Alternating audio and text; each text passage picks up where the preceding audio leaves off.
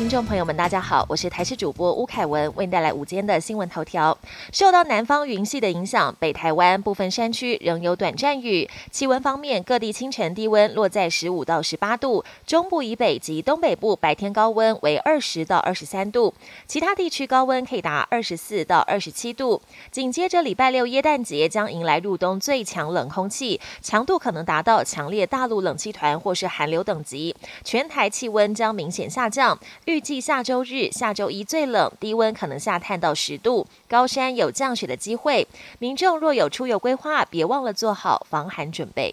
胸腔暨重症专科医师黄轩提醒，引用日本理化研究所的研究表示，此研究使用了超级电脑破解人类在说话、唱歌和咳嗽的飞沫颗粒。大声说话每分钟约会喷出一万颗飞沫颗粒，大声唱歌每分钟会喷出两万五千颗飞沫颗粒，而每一次咳嗽每分钟大约会喷出一万五千颗飞沫颗粒。研究实验发现，简单的把口罩戴上，就可以将唱歌时产生的飞沫颗粒数量。减少到与正常说话相似的水平，因此唱歌、咳嗽都要记得戴上口罩。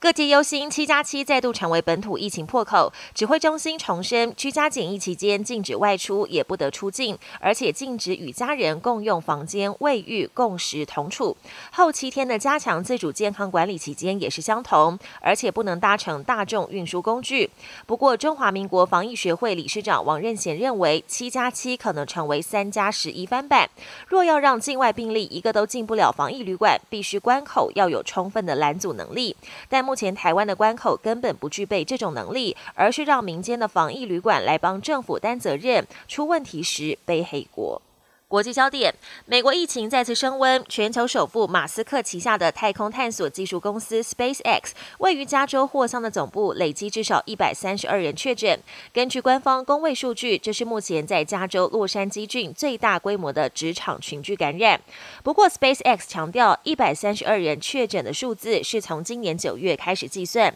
当时有部分职员在场外感染，公司将持续确保员工有安全的工作环境。杜拜酋长穆罕默德的前妻约旦公主哈雅，由于担心受到虐待，二零一九年带着子女逃离到英国，接着诉请离婚。英国法院二十一号裁定，穆罕默德必须支付哈雅五点五亿英镑的赡养费，大约是台币两百零三亿，号称是英国史上最贵的离婚官司。率先打第三季的以色列即将开打第四季。以色列卫生部专家小组建议，六十岁以上高风险族群以及医护等特殊职业接种第四季，维持足够的防护力。虽然还需要公卫当局批准，不过总理班奈特已经下令提前部署，预计第四季很快就能开始施打，创下全球首例。本节新闻由台视新闻制作，感谢您的收听。更多内容请锁定台视各节新闻与台视新闻 YouTube 频道。